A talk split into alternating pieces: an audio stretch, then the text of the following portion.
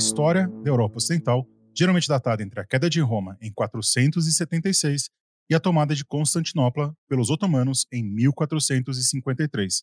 O Ocidente medieval foi uma civilização diferente da antiguidade clássica e dos tempos modernos. E você conhece o trisal mais audacioso do período medieval? É isso que vamos entender nesse episódio do meu, do seu, do nosso podcast sobre história medieval, o Medievalíssimo. Taking on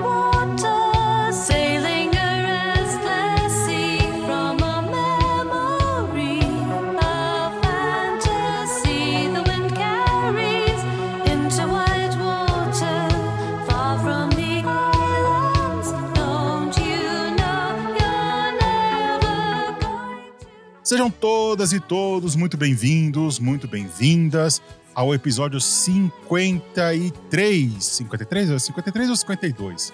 52, desculpa, meus ouvintes. 52 aqui do Medievalíssimo, onde nós vamos falar hoje, vamos pensar um pouco, conversar um pouco sobre o romance Tristão e Isolda, um dos classicaços da literatura medieval. Uma, um, a gente não sabe direito a origem, se é alemão, se é francês, se é inglês, se é irlandês, como o meu, meu convidado aqui defende com unhas e dentes, né? Mas enfim. E para falar sobre o Tristão Isolda, eu tenho o prazer de receber de novo o Luan Moraes, doutorando lá pela Universidade Federal Fluminense. Olá, Luan, tudo bem com você? Olá, pessoal.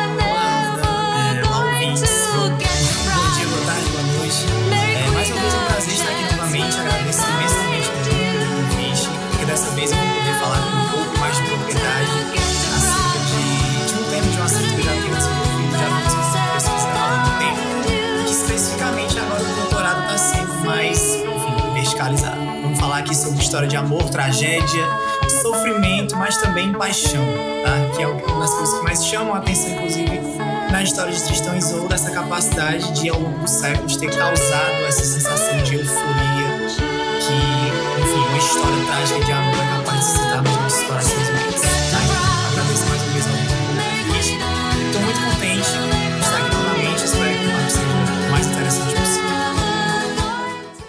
E para complementar aqui a nossa bancada, eu vou receber a mestra em História Social, se eu não me engano, que é História Econômica na USP. Ia ser muito estranho se falar sobre Tristão e Isolda. História Social, a Ana Carolina Alteparmaquian, que eu pronunciei provavelmente errado. Olá, Ana, tudo bem? Olá, olá, Bruno, olá, Luan, olá a todas, todos e todos que estão escutando, seja em qualquer horário do dia. É um grande prazer estar aqui com vocês. E eu vim aqui, né, compartilhar um pouquinho da, do, do meu conhecimento com vocês, conversar sobre esse assunto tão é, polêmico, porém muito interessante, né, que nos fascina desde o, ali da Idade Média, né, que vem exercendo esse fascínio sobre nós. E é isso, eu estou muito feliz de ter sido convidada. É um grande prazer estar aqui. O prazer é todo meu sempre, né? Eu adoro receber pessoas que estão fazendo pesquisa, pessoas que são é, que estão tão aí na academia, ainda mais pessoas como todos nós aqui, né? Somos jovens ainda, né? E com a, com a cabeça refrescada, não estamos presos ainda a certos modelos teóricos etc. Então, antes de mais nada, né, antes a gente ir lá para o programa mesmo, pedir para vocês seguirem aqui o Medievalíssimo nas redes sociais. Nós estamos tanto no Facebook quanto no Instagram. O Facebook, eu vou ser sincero com vocês, o Facebook tá morto, morreu uma morte dolorosa e eu nem faço nada lá. Então, se você quer acompanhar o Medievalíssimo, acompanha lá no Instagram, que tem sempre, tem sempre alguma coisa, faz uma brincadeira ou outra, né? Tem, a gente divulga livro, divulga lançamento de, de evento, etc. Vai lá, que é bem interessante. E se você tiver alguma dúvida, crítica, sugestão ou comentário sobre esse programa e sobre o Medievalíssimo de forma geral, entre em contato por e-mail. Nosso e-mail é o medievalíssimo.gmail.com. Se você quer ajudar esse pequeno podcast a se manter no ar e produzir cada vez mais e melhores conteúdos para todos e todas de forma gratuita e acessível, pense em nos financiar. Para isso, você tem três formas. A primeira é pelo Apoia-se. A gente tem um projeto lá de, de financiamento coletivo, onde você dá dinheiro para nós e a gente, com o tempo, vai fazendo cada vez mais conteúdo. Então, entre aí no apoia.c medievalíssimo, o link também está na descrição, e lá você consegue ver as metas, ver as faixas de recompensa e etc. Outra forma também é de forma direta, né? Que a, a gente tem duas formas, que é pelo Pix, que a nossa chave é medievalíssimo.gmail.com e lá no PicPay, no user arroba medievalíssimo.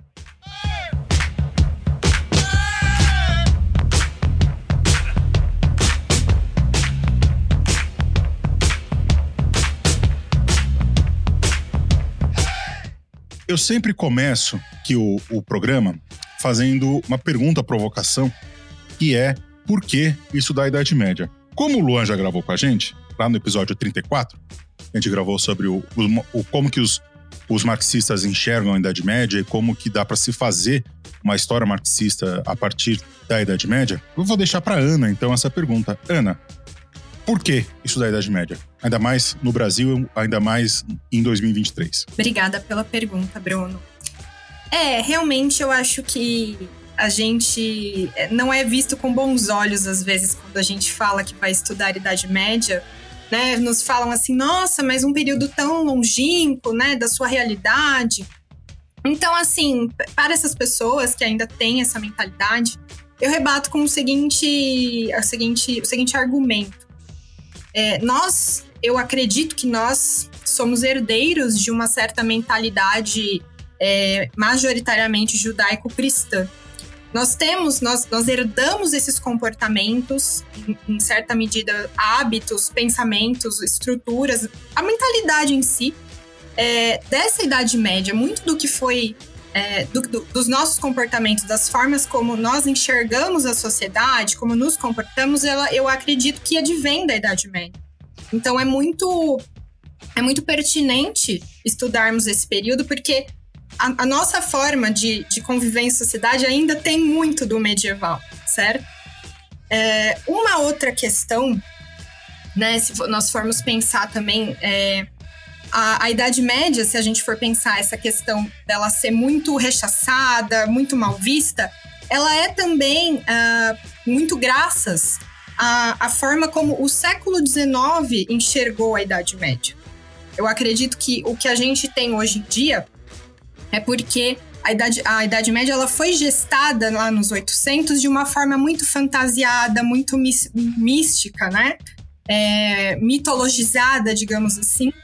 E isso a gente, a gente vê nos dias de hoje, inclusive, tanto às vezes no meio acadêmico ainda perdura essa ideia de uma Idade Média fantasiosa, cheia de seres mágicos, a, até mesmo como Idade das Trevas em muitos momentos, isso inclusive é, é, é reiterado nos materiais didáticos hoje em dia, por exemplo, né? Mas, por exemplo, é, essa, essa a forma como a gente enxerga inclusive na grande mídia, ela foi muito gestada no século XIX. Então, eu acredito que é, esses dois, essas duas questões que eu coloquei aqui, né, tanto dessa herança que a gente possui, como a forma como a Idade Média foi estudada no século XIX, e que nós continuamos enxergando ela dessa forma, é, elas, é, esses dois posicionamentos justificam a gente estudar a Idade Média para a gente tentar se desprender de todos esses essas, uh, como eu posso dizer, esses preconceitos que ainda perduram no nosso meio. É, esse ranço oitocentista, assim, ainda é muito presente na história de forma geral. Acredito que a Ana deve conhecer o trabalho da, da chará dela, Ana Paula Tavares, que ela tem uma frase que ela fala sempre nos cursos dela, que o, nós somos filhos do século XIX, né? Nós ainda estamos presos nessa lógica de enxergar a história com esse olhar é, nacionalista. E aí entra a dicotomia entre o herói e o vilão, né? Então, para nossa sorte, que a gente é do medieval, os, os 800 foram muito gratos com o medieval, transformando eles numa espécie de herói, numa espécie de fundadores míticos das pátrias e etc. Mas acho que é, a gente precisa sair um pouco disso, porque senão a gente cai em discursos meio complicados para dizer o mínimo. Exato. É, o 19 ele, ele nos ofereceu muito porque nos trouxe muitos estudos, muitas fontes foram trabalhadas nesse período. Mas acredito que esses estudos que se gestaram ali no final do 19, no início do século 20, eles precisam ser olhados de uma forma mais crítica, né? Um pouco mais problematizada, pensando um pouco mais naquele contexto social e político que a Europa vivia é, nessa virada do século. É, eu acho que é, é, é uma excelente resposta essa. Lua, quer acrescentar alguma coisa? Você lembra mais ou menos o que você falou? Quer mudar alguma coisa que você falou? Não, eu acho que a, a minha reflexão geral continua a mesma, é, de que eu havia comentado no nosso episódio, de que, bem ou mal, a, acredito eu, a Idade Média nos pertence quanto gênero humano. Então, eu havia comentado, a gente havia conversado de que ela não está subscrita necessariamente à ideia de que ela pertence univocamente à Europa e especificamente ao Ocidente. Eu acho que essa é a principal chave de leitura atual que a gente vem sendo, que a gente vem fazendo, na verdade, é, provincializar a Europa, deseurocentrar é, essa perspectiva é, de uma Idade Média ocidental, né, seja abrangendo os escopos de, de, de análise e os recortes também. E aí, só pegando um gancho, complementando a fala da Ana, até porque eu seria ficar me repetindo, eu acho que não necessariamente haveria um problema, muitas das vezes, da gente compreender e até mesmo compreender o estudo da Idade Média como a, a partir da perspectiva da herança. Porque a gente sabe que, curiosamente, essa é uma justificativa válida para outros recortes, como, por exemplo, história indígena, como, por exemplo, história da África, como, por exemplo, até mesmo história do Brasil. Mas a questão é o peso político que isso tem. Você estudar a história medieval, você empreender uma pesquisa dentro de medieval, é, partindo dessa perspectiva da herança, dessa perspectiva dos legados culturais, de novo, não é necessariamente um problema. A questão está no peso político, nas leituras e nas apropriações dos chamados usos do passado, que principalmente uma certa extrema-direita raivosa vem fazendo cada vez mais. E aí a gente tem que se justificar todo o tempo do porquê que o nosso trabalho não está coadunando com a visão de uma Idade Média eurocentrada, branca, patriarcal, militarizada, masculinista, enfim. E esse é o principal desafio. Porque a gente sabe o peso político que isso tem. Ao assumir que nós somos herdeiros de uma determinada tradição medieval, o impacto político que isso tem é completamente diferente do impacto político que a gente teria ao assumir, por exemplo, as nossas heranças indígenas e africanas, tá? Então, o que pega muito é essa questão política, essa questão da temática, porque afinal de contas a gente estaria, em tese, privilegiando um determinado espaço cultural, criando hierarquias entre aquilo que deve ou não ser conhecido, aquilo que compõe, de certa, de certa forma, mais é, centralizadora a, própria, a nossa própria identidade ou aquilo que a gente entende como identidade brasileira, nacional. Então, eu acho que você simplesmente ignorar é, mesmo no recorte clássico, vai, os 10 séculos, mil anos de existência tradicionais da, da chamada Idade Média, seria você ignorar tudo aquilo que homens e mulheres produziram durante, essa, durante esse período. E aí você simplesmente jogar para lá lixo da história séculos de história, séculos de povos, culturas, línguas, etnias diferentes, eu acho que não seria de nenhum modo proveitoso. E aí para finalizar de uma vez, acho que complementando o que eu talvez não falei muito bem no episódio passado, é que eu, pelo menos na leitura que eu venho fazendo, com os referenciais que eu trabalho, é, buscar compreender a Idade Média e estudar a Idade Média a partir de pressões e demandas do século XXI significa, no maior dos casos também, desnaturalizar uma certa leitura e uma certa visão de passado, bem como historicizar de uma vez por todas que por exemplo, a forma como nós nos organizamos hoje socialmente, ela é histórica. Ela é histórica, então ela é possível de ser identificada no espaço e no tempo. Se ela é possível de ser identificada no espaço e no tempo, ela é possível, e aí vem o grande si, né? Ser superada. E aí a gente sabe que estudando sociedades pré-modernas, pré-industriais, ou como eu chamo, pré-capitalistas, a gente tem a noção de fato de que não, o capitalismo não é algo natural, não é uma inclinação natural do ser humano, e que, portanto, é algo passível de ser superado. Alternativa existe, a gente está em vias de descobrir, enfim, cabe a nós. E o estudo dessas sociedades que vieram antes do advento do capitalismo serve para a gente identificar o que de fato é próprio do capitalismo e não tentar transportar isso de maneira mecânica para esse passado tão longínquo, tá? Mas que novamente, de certa forma, nos pertence porque pertence à humanidade, não pertence exatamente a um povo, uma cultura, a um local específico. Então, acho que de complemento seria isso. Até porque, só dialogando um pouquinho o que o Luan ressaltou, eu acredito que, na verdade, a gente reconhecer esse, essa herança não é a gente legitimar essa herança, né? É a gente buscar compreender as nossas atitudes, as nossas formas de ser, de se comportar enquanto povo reconhecer ali é, essa origem de uma certa forma, mas nunca legitimando, sempre buscando analisá-la de uma maneira crítica, buscando identificar, assim como eu trabalhei na minha pesquisa, é, certas resistências a toda aquela estrutura que foi gestada na Idade Média, como, por exemplo, é, o sistema patriarcal, o próprio feudalismo, né? Certas resistências ali que a própria Isolda ela, ela apresenta no romance, certo? Como a gente vai conversar um pouquinho, enfim. Mas só para deixar claro que reconhecer essa herança não é legitimá-la né? de uma forma positiva, mas reconhecer e analisá-la de uma maneira crítica. E, para finalizar, sempre lembro os ouvintes que estão meio carecas de saber que a natureza abomina o vácuo. Se nós não estudarmos, se nós não analisarmos isso, alguém vai analisar e pode ser que tenham intenções meio complicadas. Então, para amarrar tudo isso aqui, é sempre bom a gente ter um olhar de fora, digamos assim.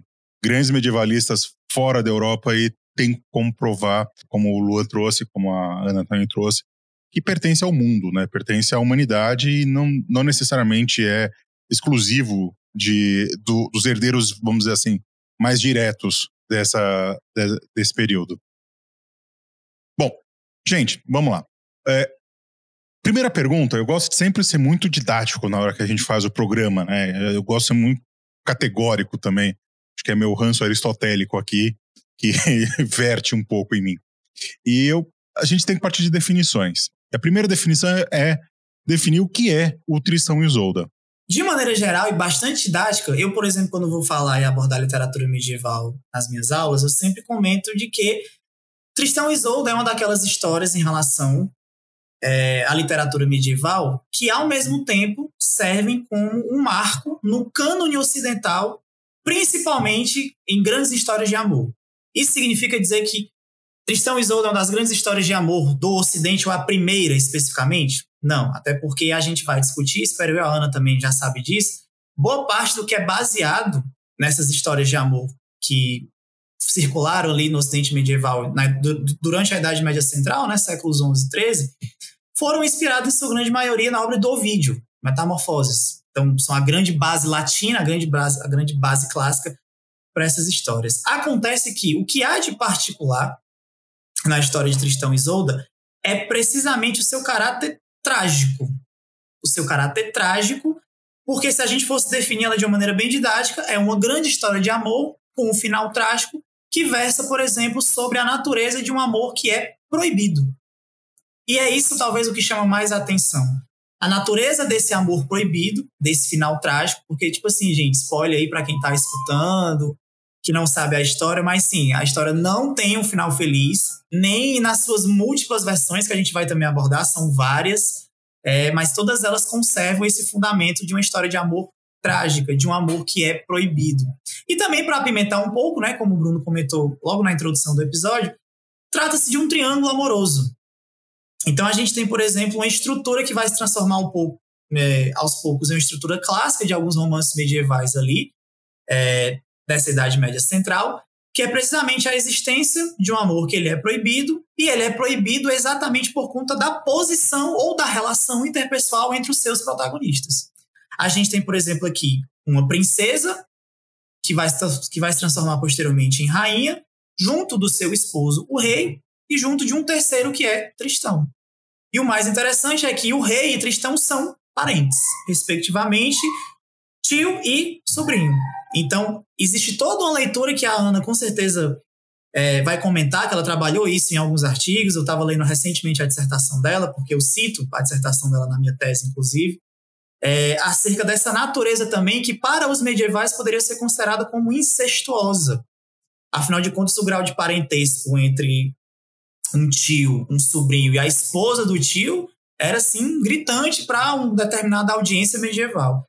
Então, eu pelo menos gosto de trabalhar assim, é uma história, né, que a gente não sabe muito bem precisar a origem correta, ou quando surgiram os primeiros relatos, ou quando a gente teve é, as primeiras histórias circulando especificamente, quais os autores, enfim. Mas é uma história de amor trágica que narra sobre um, uma paixão proibida, adúltera, também no caso, que causa essa grande sensação de é, surpresa, euforia, em um tipo de audiência tanto medieval quanto contemporânea, porque suscita com que a gente lide com emoções, suscita que a gente lide com angústia, suscita que a gente lide com paixão. E nós, é, seres humanos, somos inclinados, levados a consumir algo que de fato nos entretém. E a gente sabe também que a literatura medieval tinha esse caráter de entretenimento. Ela tanto era um, um, tipo de produção artística de cunho pedagógico, a Ana pode falar bem melhor do que, do que eu sobre isso, tá? É uma literatura voltada para fins pedagógicos, mas antes de tudo também era uma literatura voltada para o divertimento de uma determinada camada da população, de uma determinada camada, de um determinado grupo social, como eu falo, de uma determinada classe. Marcadamente uma aristocracia senhorial, inclusive pagava tá? Para consumir esse tipo de história, para que os autores, enfim, produzissem esse tipo de é, coisa. Então eu acho que, de maneira assim, bem telegráfica até, poderia dizer que é uma grande história de amor. E aí, inclusive, comento isso brevemente na minha tese, que, parafraseando Tolstói, né? Tolstói vai dizer lá no início de Ana Karenina que todas as famílias felizes são iguais, as infelizes, cada um são infelizes à sua maneira.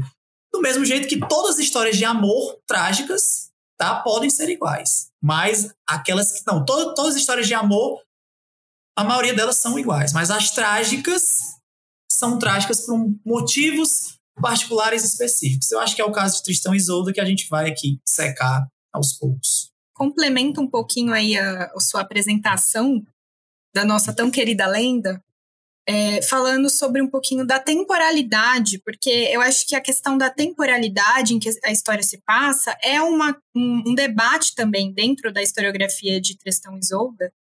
É, nós não temos uh, uma, uma temporalidade específica, não, não, pela, pelos relatos a gente não consegue datar ali no, no, calendário cristão em que, em que época teria se dado a história de Tristão e Isolda. É, o que acontece é que, por exemplo, que eu vou falar um pouquinho desses autores, autores entre aspas, porque essa noção de autor ela é muito contemporânea, né? É, mas as primeiras versões de Tristão e Isolda, elas vão ter ali uh, alguns elementos que remeteriam a, a uma corte feudal, certo?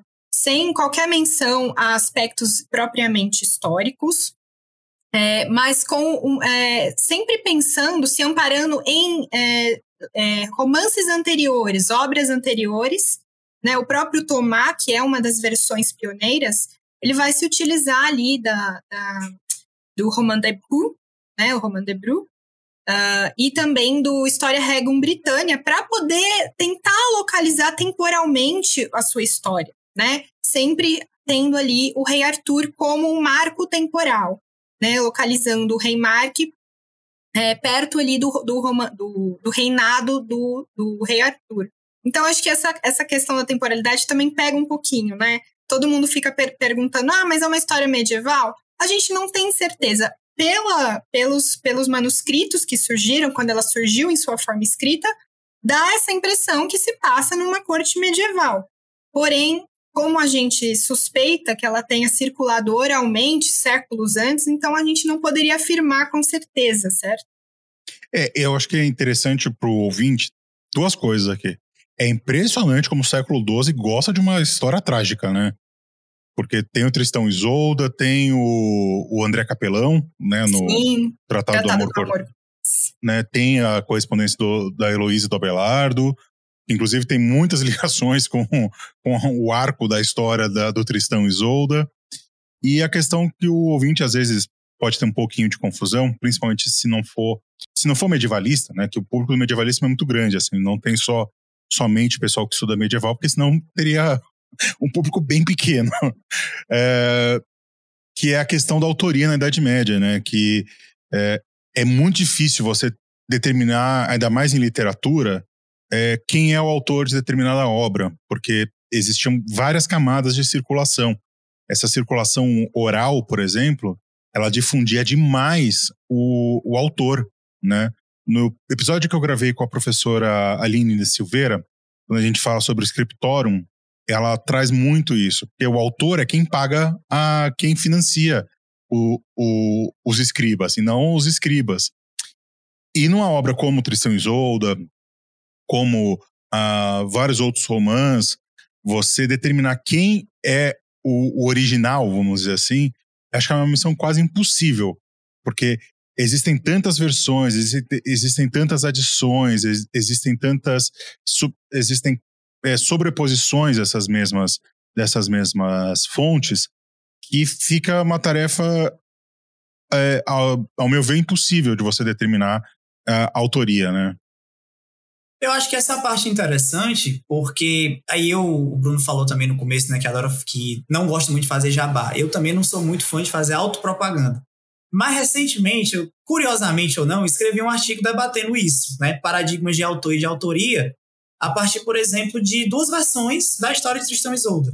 A gente vai falar sobre alguns possíveis autores, né, que são atribuídos, dentre eles Berru, tá? E o Gottfried de von Strasbourg, né? O Godofredo de Estrasburgo, que é um, um autor alemão que vai escrever uma versão do, do poema de Tristão e Isolda baseada na versão do Tomás, ali no século XIII, entre 1210 e 1215, tá? em que esses dois especificamente vão trabalhar, à sua maneira, determinadas formas de se posicionarem dentro do texto, apontarem para si e também criar todo um, um, um, entorno acerca desse ofício de autor, de autoria, trabalhando para a questão do medievo.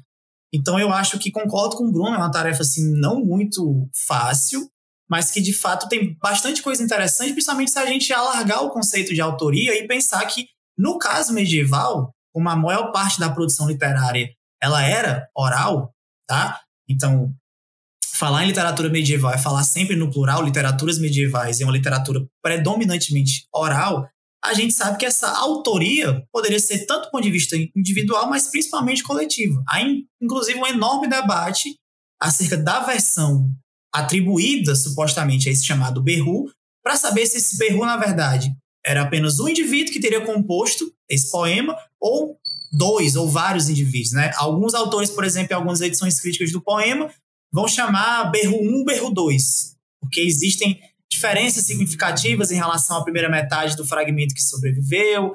Existem, inclusive, erros de continuidade. O Berru acaba, esse Berru 2, né, provavelmente acaba ou ignorando fatos que a primeira, o primeiro escriba, o primeiro autor já teria colocado no romance, enfim. Eu acho que são coisas interessantes a se pensar, mas aí vem a parte interessante da questão, porque se a gente de fato for querer escavar até chegar a esse possível ídolo das origens, como vai dizer o Mark Bloch, a gente acaba, inclusive, esvaziando tá, a lenda, esvaziando a história do seu real sentido. Porque, honestamente, importa muito menos saber qual teria, por exemplo, sido a versão matricial da lenda de Tristão e Isolda, do que, de fato, seus impactos. E aí eu concordo com a Ana que, se a gente for pensar, por exemplo, que os manuscritos que a gente tem conhecimento, a, as versões do poema que chegaram até nós em italiano, em alto-alemão médio, em francês antigo, tá? É, eu acho que o mais interessante é a gente saber como e por que, principalmente, essas versões circularam nesses determinados espaços. E aí, assim, a gente poderia afirmar categoricamente que, dos materiais que a gente conhece, do tipo de inferência que a gente pode deduzir acerca do que está presente nos textos, a gente poderia falar, sem nenhum tipo de melindre, que sim, são versões medievais, embora obviamente se valham de toda uma tradição muito mais antiga, porque como a Ana falou, não existem marcadores assim cronológicos presentes no texto.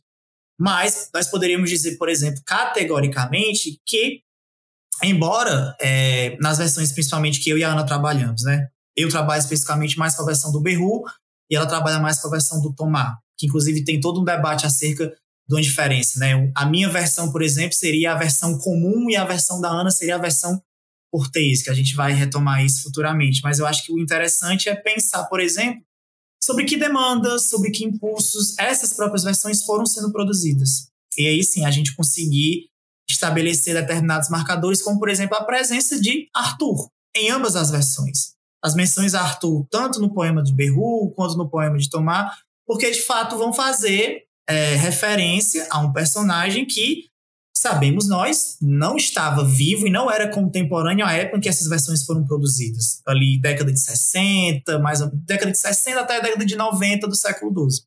Então, a presença de Arthur é um fato assim interessante, porém, para também não já gastar toda a pauta do programa, é, nós poderíamos dizer, acho que a Ana concorda comigo, que dentro da chamada Matéria da Bretanha, no momento inicial, Tristão e Isolda é uma narrativa autônoma, independente, que só vai ser tardiamente incorporada ao chamado ciclo Bertão Arturiano. Mas a gente guarda essa informação para o futuro e aí conversa daqui a pouco. Aliás, esse negócio de autoria também é uma tara que a gente pegou do século XIX, né?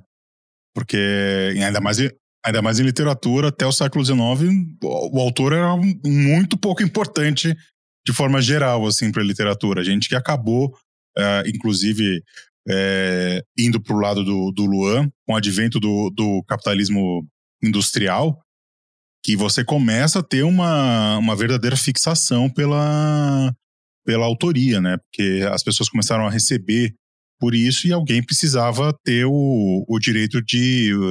Uh, o, o direito autoral, digamos assim. Então, passou a ter uma certa fixação por, por quem escreveu, onde escreveu, como escreveu, por que escreveu. Né? A crítica literária até o século XIX era bem diferente do que é do século XIX para frente, assim. É porque a, na Idade Média vigorava uma noção completamente distinta do que nós temos hoje de autor. Na verdade, era a noção de auctoritas, que é autoridade e não autoria. Então, uh, os, os, os, escribas, os poetas, eles utilizavam a autoritas para dar uma importância, para legitimar aquilo que eles estavam falando. Essa autoridade era sempre remetendo a alguém muito famoso.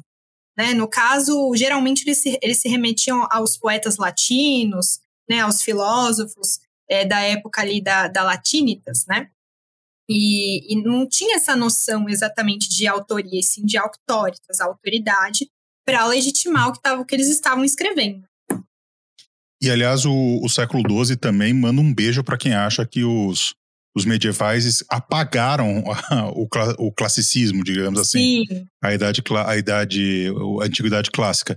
Porque boa parte da literatura medieval do período é baseada em Ovídio. Inclusive, até o, dentro do, do Heloísa e o Abelardo, que é onde eu, eu estudo mais, a, a, a, a, corrente que acredita que ali é uma obra puramente é, fictícia, digamos assim, no nosso, no nosso entendimento do que é ficção, evidentemente, é, diz que é totalmente inspirado em vídeo e tal, assim. E para mostrar que é, essas simplificações que a gente faz sobre esses períodos históricos, às vezes elas são muito contraditórias, né? Mas, enfim, isso também é papo para para uma outra questão. Só para fechar rapidinho, prometo que vai ser rápido, inclusive. É porque pegando esse gancho do vídeo. Você tem todo o tempo do mundo, Luan. Pronto. É porque pegando esse gancho do vídeo é interessante. É, se a gente for, por exemplo, pegar as três principais histórias que nós conhecemos de amor trágicas no Ocidente, né? Se a gente for pegar do ponto de vista cronológico, em Metamorfose a gente tem Píramo e Tisbe, na Idade Média a gente tem Tristão e Isolda, e na chamada Modernidade a gente tem, aí sim, a mais famosa de todas, Romeu e Julieta mas elas são assim abertamente, declaradamente inspiradas na versão, vamos lá, matricial que seria apresentada por o vídeo lá no Metamorfose falando de piramitismo, inclusive referências assim indiretas ou até mesmo diretas é, da história de um casal de amantes que por um infortúnio do destino, por conta de uma informação mal dada, que inclusive vai ser o caso é, de Tristão e Isolda acabam sendo circuladas nessa questão. E aí, só finalizando o ponto da autoria, é interessante porque a maioria dos autores, dos literatos medievais que produziram essas grandes obras, enfim, para fins de entretenimento, para fins de patronagem, etc., eles não se viam, por exemplo, com essa noção de que nós temos hoje de grandes homens ou de grandes gênios. Eles se viam muito mais como continuadores, aí falando o que a Ana comentou, continuadores de uma tradição que já estava em curso. É justamente dessa herança latina que vai ser, de uma certa forma, não resgatada, né? Porque de certa, a gente não pode pensar em noção de resgate porque historiador não é bombeiro. Então, trabalhar com noção de resgate histórico não funciona, mas de uma readaptação ou de uma melhor reconstituição do que seria determinados interesses dessa latinidade, dessa cultura clássica para o contexto medieval. Então eles se viam muito mais como continuadores dessa tradição em curso, obviamente dotando ali o seu quinhão de importância, do que necessariamente criando algo novo do nada. Tá? Então é sempre, como o Bruno comentou, é essa preocupação que os medievais tinham para com a herança clássica. E a gente sabe que o peso, por exemplo, das narrativas que vão ser construídas com um fundamento é, cristão, mesmo que fosse para, enfim, condenar ou tecer críticas mais ou menos veladas à igreja, eram realizadas. Acho que o trabalho da Ana é interessante porque ela vai justamente colocar isso. Embora a versão que ela trabalhe seja tradicionalmente essa versão um pouco mais cortês, a Ana, por exemplo, demonstrou habilmente o quanto de resistência, o quanto de subterfúgios, por exemplo, uma personagem feminina escrita na pena de um homem, tá? Conseguiu assumir para, enfim, mostrar que as coisas não eram tão preto no branco dessa forma. Né? É, enfim, né? Eu acho que é, é bem por aí mesmo, assim, da gente é, não se ater quando a gente vai ler os, os documentos, não se ater com os esquemas já que a gente tem na cabeça, né? A gente tem que sempre tentar é, tirar esses esquemas, por mais difícil que seja fazer isso. Pessoal, vamos lá. Então, nós, vocês já falaram meio que por cima, assim, e acho que é bom a gente trazer isso mais para o chão, assim. A questão do amor-tragédia é a principal temática da, da obra? Ou existem outras temáticas que a gente pode, pode fazer uma leitura e que são tão ou mais importantes? Olha, Bruno, é, sim, o amor-tragédia é o, o pano de fundo no qual a narrativa se desenvolve. Porém, é, durante a minha pesquisa, eu identifiquei outras temáticas que elas demonstram a historicidade do romance, certo? Ou, melhor dizendo, do romance, para a gente não se confundir com romance é, contemporâneo. Vamos adotar o termo romance, tá? Existem algumas temáticas que, que estão muito explícitas, ou às vezes nem tanto, é, na narrativa. Eu, isso eu estou falando na narrativa do Tomás, que é um dos, um dos pioneiros, é, sobre o qual eu estudei bastante, que eu me aprofundei. É, existem algumas temáticas, como, por exemplo, a cavalaria, e também temáticas ligadas à sexualidade e às relações de gênero. Eu vou falar um pouquinho aqui né, para vocês tentarem compreender. Por exemplo, o, o, o Tristão, que é o personagem principal, inclusive a, o, o romance, o poema, porque é em formato de poema, é chamado, foi é, chamado de Roman de Tristan. Não tem a, a Isolda, a Isolda ela foi adicionada posteriormente, tá? É, ele é um cavaleiro, e tal como o cavaleiro, todos os cavaleiros, né? Ele se encontrava ali num, num, uma espécie de indecisão quanto aos seus comportamentos. Ao mesmo tempo em que ele sabia o que ele deveria fazer, como ele deveria se portar, ao mesmo tempo ele se sente traindo os seus sentimentos amorosos que ele tem por Isolde. Então ele tem, ele fica ali num conflito, tem uma, uma espécie de crise existencial, digamos assim, entre as suas, as suas, os seus deveres enquanto cavaleiro, né? E aí a gente inclui noção de honra, noções de até de habilidades cavaleirescas, mas principalmente de honra, tá? É, e também o que ele sentia por Isolda. Então, ele se sente um homem dividido. E aí a gente consegue é, trabalhar um pouco, e eu tentei fazer isso durante a minha pesquisa, da, da construção da identidade masculina do Tristão através dessa, dessa figura do cavaleiro. Porque a gente tem nesse momento uh, uh, o desenvolvimento da instituição cavaleiresca não era um, uma coisa totalmente solidificada ainda, porque ela vai se a, a, instituição cavaleiresca vai se solidificar mais durante o século XIII propriamente, principalmente com a publicação do Ordine de Chevalerie, Chevalerie? Que é uma obra que fala sobre o cavaleiro, enfim. Mas nesse período já tinha essa noção. Né? O, o historiador David Crush, por exemplo, ele fala de uma noção de prud'homme, né, um homem prudente, que seria a, a, a, uma espécie de gestação do que, do que viria a ser o cavaleiro depois. E todas essas questões elas estão ali é, é, implícitas no romance a todo momento. Elas guiam as ações do Tristão, certo? Que é um homem que está ali dividido. É, outras questões também que são a, relativas à sexualidade. Então, é, a sexualidade e a organização social como um todo. Por exemplo, é, o casamento. O casamento é um tema muito recorrente. Se a gente tem o adultério, a gente tem questões relativas ao casamento.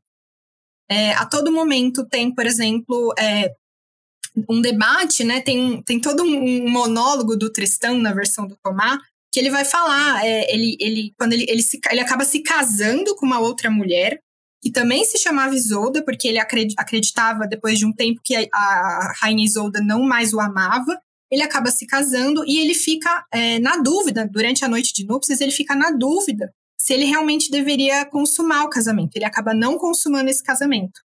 Então aí a gente é um, seria um gancho para a gente discutir, por exemplo, a questão do débito conjugal, que vinha sendo discutida desde São Paulo, certo? E estava sendo discutida pelos canonistas. Nesse período, a gente precisa lembrar que a literatura canônica, o direito canônico, estava se formando. Então, a gente tem, por exemplo, Burcardo de Worms, Ivo de Chartres e o próprio Graciano, mais para o final do século XII, debatendo sobre todos esses assuntos que eram relativos à sexualidade e ao casamento? É, então é muito interessante porque se você pegar a, a, as, as, fontes é, desses canonistas, eles discutem várias coisas que acontecem. Ah, o que acontece, por exemplo, quando um homem casa com uma mulher e consuma o casamento com outra, que é o que aconteceu no, no romance do Tristão. Mark, o rei Mark, ele acaba consumando o casamento com a ama da Isolda, sem ela saber, porque ela não era, sem ele saber, porque ela não era mais virgem e ela pediu isso para a ama dela. Isso está em debate. Então, assim, são, são circunstâncias que estão em debate. E aí, nesse, nessa, a gente entrevendo essas temáticas, a gente consegue entrever a historicidade do romance, como que isso é, são coisas que estavam acontecendo, que estavam ali sendo conversadas, dialogadas, é, elas aparecem a todo momento no romance. Muito que bem. É, pro ouvinte, talvez, é, que por algum motivo não, não tenha lido ainda, ou não conhece a história do Tristão e Isolda, vamos ver se eu consigo fazer um resumo para eles entenderem o que, que aconteceu. E aí vocês, se eu falar alguma bobagem, vocês me interrompem e me corrijam, tá? É, o Tristão Isolda, ele narra a história, os dois principais personagens são, obviamente, o Tristão e, e a Isolda. O Tristão, ele é um... Ele é sobrinho do, do rei Marcos da Cornualha, se eu não me engano. Pelo menos na versão que eu li da, da Cornualha, pelo menos. Que aí também tem todo o caráter celta que nós vamos falar mais pra frente, né? E, e aí ele tem uma. E o rei tá solteiro, né? O tio dele tá solteiro, e aí a corte começa a pressionar ele para casar. E aí tem a história da Andorinha, né? Que a Andorinha entra com um fio loiro de cabelo, e aí ele tem que pegar o fio e falar assim: ele fala que a, quem, a mulher que tiver aquele cabelo vai ser a esposa dele. E aí o Tristão pega o barco, vai pra Irlanda.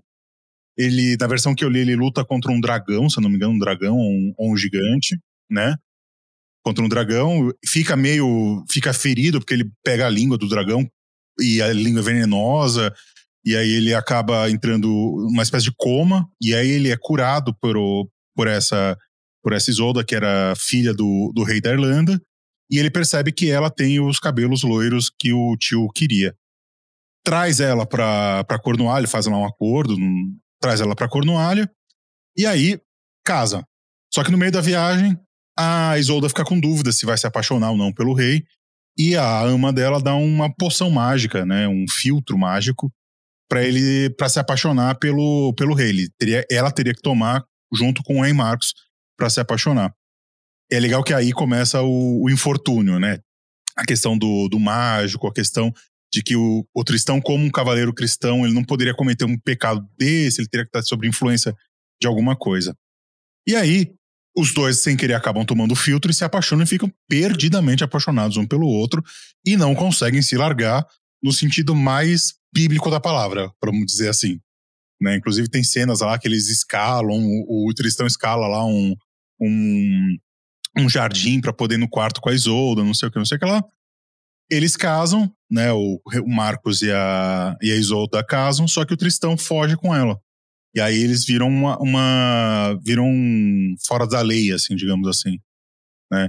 E aí a poção vai, vai perdendo a potência e o Tristão e o Isolda acabam não, não se amando mais. Aí tem a famosa cena que o, o rei vai olhar para os dois, né? ele encontra o acampamento que os dois estão, e o Tristão e a Isolda estão deitados um do lado do outro e tem a espada no, no meio, que seria uh, representando a, a, a castidade. Me escapou durante um segundo a palavra.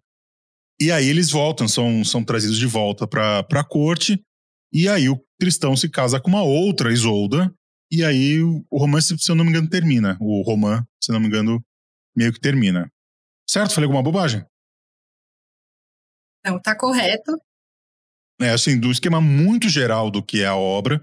Claro que tem vários detalhes, tem subtramas e etc. Mas de, de forma geral é isso que acontece. Né? Se você assistir lá o filme que fizeram do Tristão Isolda, não recomendo, mas não assista, né?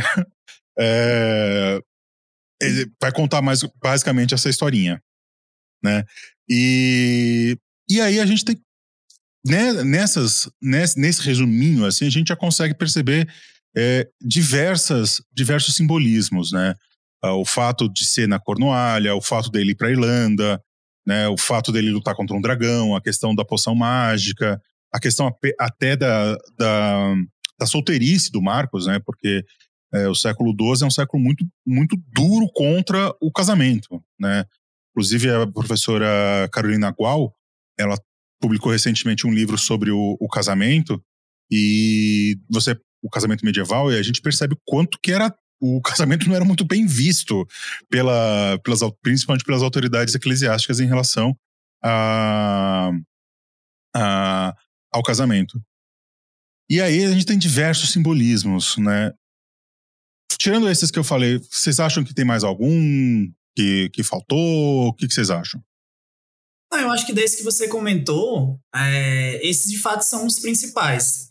Que inclusive são os que trazem mais pano para manga para a gente aqui tentar dissecar o máximo possível. Eu, por exemplo, a Ana vai ter os dela especificamente. Eu me foquei especialmente na poção, na própria localidade de onde Isolda advém, que é a Irlanda, e principalmente na relação que três das mulheres que foram direto ou indiretamente responsáveis pela causa dessa paixão induzida, que é, a Ana vai conhecer a autora, Lane Dodgett, vai dizer que inclusive induzida quimicamente, porque aí, enfim, vem a questão novamente de as mulheres célticas, eu estou fazendo aspas aqui para os ouvintes, tá? As mulheres célticas teriam quase que uma inclinação e uma série de conhecimentos misteriosos em relação ao manejo de ungüentos, de ervas mágicas. E aí a mãe de Isolda, que também se chama Isolda, é uma criatividade imensa, né? A gente tem três Isoldas na narrativa. A rainha da Irlanda Isolda, a princesa da Irlanda Isolda e Isolda das Mãos Brancas, né? Que é a que o Tristão vai se casar. É... A relação, por exemplo, que Isolda a mãe, Isolda a filha e Brangen, que é a ama, que a Ana mencionou, essas três eram irlandesas. E, curiosamente ou não, as três estavam envolvidas diretamente ou na elaboração da poção, na entrega da poção e na própria bebida dessa poção. E aí, como isso estaria relacionado de alguma maneira com essa, com essa visão, com essa imagem, por exemplo, de que as mulheres célticas ou insulares ou irlandesas tinham em relação ao conhecimento que lhes era próprio, que lhes era particular. E aí eu vou discutir, inclusive, quais os efeitos é, tanto do ponto de vista narrativo, mas principalmente do ponto de vista histórico e simbólico, do porquê que esse fundamento da poção ele é eminentemente irlandês. E do porquê que um conceitozinho irlandês, gesh ou jace, né, é, que a gente pode traduzir como tabu, ele é importante para a gente pensar a relação é, dessa própria insularidade ou irlandesidade da lenda. Então, por exemplo, o próprio tabu colocado pela bebida da poção significa que, olha, existia um conceito na história irlandesa, nas fontes irlandesas, principalmente nas fontes literárias, de que determinados personagens estavam impedidos de realizar uma determinada ação sob um efeito negativo. Qual era então o tabu imposto pela bebida da poção? De que Tristão e Isolda não poderiam se separar fisicamente. Porque a separação física dos amantes iria causar um estado de dor física, simbólica e psicológica tão grande que eles poderiam chegar, inclusive, à loucura. Esse foi o caso, por exemplo, de Tristão, que não suportando a dor física e emocional que ele sentia, teve que, inclusive, agir impulsivamente e se casar com outra mulher. tá? De nome Isolda. E eu vou discutir é, do porquê que esse conceito irlandês de gás, né, de geish, ele é importante como impeditivo específico pertencente a um contexto insular e particular da Irlanda. E a gente pode citar também a questão do casamento. Eu, por exemplo, debato no último capítulo da minha tese é, em um estudo comparativo em como o casamento era pensado no continente, ou seja, nos contextos onde Beru está produzindo, Tomás está produzindo, mas também como o casamento era visto sobre uma determinada lógica particular da Irlanda. Porque era todo um sistema jurídico, de leis muito particulares. Na Irlanda, por exemplo, coexistiam sistemas vernaculares de leis com sistemas canônicos. Então, ambos os sistemas de leis coexistiam, ao mesmo tempo que eram complementares, eram contraditórios. Então, tudo isso serve para a gente pensar de uma maneira mais ampla possível com tradições, permanências, rupturas que a gente pode ter em relação à lenda. Mas é de novo, eu acho que o mais interessante é o leque de possibilidades que isso abre, tá? E aí, essa questão da poção, por exemplo, é trabalhada nas duas versões, Berru, Tomás, mas também nas outras que vão ser derivadas, e cada uma delas traz algo de novo, ou traz algo de particular. Então, eu, quando estou trabalhando, menciono Berru e Tomás e vou complementando com passagens de Gottfried, de outros autores que, enfim, trabalharam essa questão. Então, é uma coisa bem interessante para a gente pensar que, até mesmo longe de fronteiras assim nacionais, a gente pode pensar uma lenda, uma história que circulou entre espaços diferentes, tá? Espaços continentais, insulares, que trouxeram consigo todo um conjunto de significados, símbolos e de tradições históricas bem particulares e específicas. Então, acho que essa é a parte mais rica e interessante da gente fazer análise. Eu, eu fico impressionado como que as boas obras de literatura, né, na verdade, boas obras de arte de forma, de, de forma geral, elas são inesgotáveis, né? A gente está aqui 900 anos depois questionando o que significa uma poção mágica que os dois tomaram sabe? Eu acho que é, é, isso mostra a potência que, que uma obra como essa tem, né? E como ela tem uma capacidade de ser uma, uma antena para o que estava acontecendo na época. É, tem um, um, alguns historiadores que falam que a gente não pode se afiar em literatura para fazer história, que é uma asneira sem tamanho, né? Isso aí não entender o que é história, não entender o que é literatura. Porque é, e como vocês trouxeram até aqui, né? Ele, ele discute de forma lírica, de forma literária, diversos aspectos do que estava acontecendo na época. Essa luta contra o casamento, essa debate sobre o casamento, por exemplo, é um dos temas mais quentes do século XII, entendeu? Inclusive, a, a, vai ser no século XII que o, o casamento vai virar um sacramento, né? Até então ele não era um sacramento. Você podia ser perfeitamente cristão e não, não cristão católico e não casar, entendeu? Não é que nem hoje que se você para ser um, um, católico modelo você precisa você precisa necessariamente casar. É claro que se você não for do, do clero, evidentemente. Então acho que é isso mostra para o nosso ouvinte o como que esse período também, o período da Idade Média e da Idade Média Central especificamente, ele é extremamente potente. Ele não pode ser caracterizado como um período de alienação, como um período de ignorância, um período de. Uh, ainda se fala muito em século das trevas, em milênio das trevas, em a longa noite de mil anos.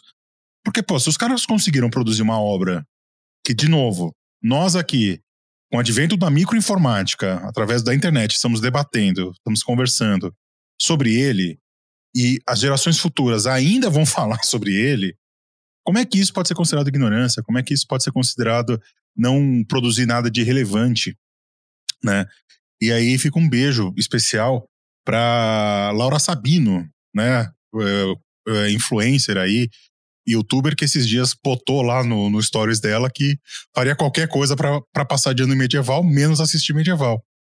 Dá uma chance para nós, Laura. Medieval é legal. Medieval é Pô, bacana. camarada Laura meteu essa, não pode. Meteu essa, mas ela tava. Deu umas treta com o professor lá, parece, mas. Ela tem crédito, ela tem pra, crédito, ela tem crédito. Fica um dá abraço pra entender, aí pra camarada pra Laura. E dê uma chance pra medieval, por favor. Bom, gente. Uh, uma coisa que também me chama a atenção sobre o, o Tristão Isolda e sobre a literatura, vamos dizer assim, é, Cortês de forma geral é o alcance dessa obra. Eu sei, eu sei, não me batam por falar que o Tristan Isolda é literatura cortês, eu sei que. Enfim, vamos também dar uma simplificada, né? É, essa literatura que pertencia às cortes, assim, qual era o alcance dela? Ela era restrita apenas aos castelos, aos grandes senhores? Ou dá para se falar, por exemplo, de uma apropriação popular, né, seja lá o que isso for, né, pela no período e após o período, principalmente? Oh, eu acho que se a gente for pensar, por exemplo, nas múltiplas versões da história, a gente tem aqui, vamos elencar, né? Pelo menos aqui de cabeça, qualquer coisa complementa. A gente pode chamar as versões francesas. A gente tem as versões de Berru, a gente tem as versões de Thomas, a gente tem um Lé, da Maria de França, e a gente tem duas narrativas curtas que são chamados Folie Tristan, né? A Loucura de Tristão. A versão de Oxford e a versão de Berna. A gente tem as versões em alto alemão médio, de Eulhard von Olberg e do Godofredo de Estrasburgo. E a gente tem é, Sir Tristan em inglês médio, a gente tem também versões, por exemplo, que são baseadas na versão do Tomás, como é o próprio caso da versão do Gottfried de Estrasburgo e, do, e de uma saga norueguesa do, ali do século XIII, sem falar em versões de italiano, castelhano, que vão sendo ali ser desenvolvidas ao finalzinho da, da Idade Média, século XIV século XV, né? É, a Távola Triston, enfim, dentre várias outras, em italiano, em neerlandês, enfim. Só desse escopo geral, a gente pode ter mais ou menos uma dimensão de que isso circulou em áreas continentais da Europa continental, mas também principalmente em ambientes insulares. Então, se a gente for pegar em países atuais, Inglaterra, Alemanha, França, Irlanda, Escócia, País de Gales, é, Países Baixos, enfim. Então, a gente sabe, graças à análise, por exemplo, de onde esses manuscritos estavam, a Ana pode inclusive falar melhor do que eu, porque a versão que ela trabalha, a versão de Tomar, tem muito mais manuscritos sobreviventes do que a versão que eu trabalho. Eu, por exemplo, trabalho com principalmente, mas não exclusivamente, com a versão do Berru. Berru, do poema de Berru, só sobreviveu um único fragmento da segunda metade do século, do século XIII, que por sua vez é cópia do texto original que teria sido composto ali na segunda metade do século XII. Então a gente já tem também um problema, por exemplo, de tradição manuscritural, de onde esse manuscrito circulou, do porquê que somente esse único manuscrito sobreviveu, enquanto que a Ana pode falar dos vários manuscritos da versão do Tomar. O que é que são comuns? Ambos são fragmentos. A história de Tristão e Isolda ela não tem um início, um meio e um fim bem delimitado. A gente tem fragmentos, que o curioso é isso, você vai pegando partes de cada versão e você vai conseguir montar digamos assim, uma narrativa mais ou menos coesa. Esse foi, por exemplo, o movimento que o, o Joseph Bédier, um filólogo intelectual francês ali do século XIX, é, fez. Né? Inclusive, ele batizou essa versão dele de O Romance de Tristão e Isolde. Ele conseguiu reunir todos os fragmentos sobreviventes e montar uma narrativa coesa, bonitinha, com início, meio e fim. Então, isso a gente sabe, por exemplo, o alcance que essa narrativa teve em diversos espaços da Europa, por exemplo, ocidental, e do quanto isso de fato impactou, sobretudo, é, as camadas mais abastadas da sociedade medieval ocidental.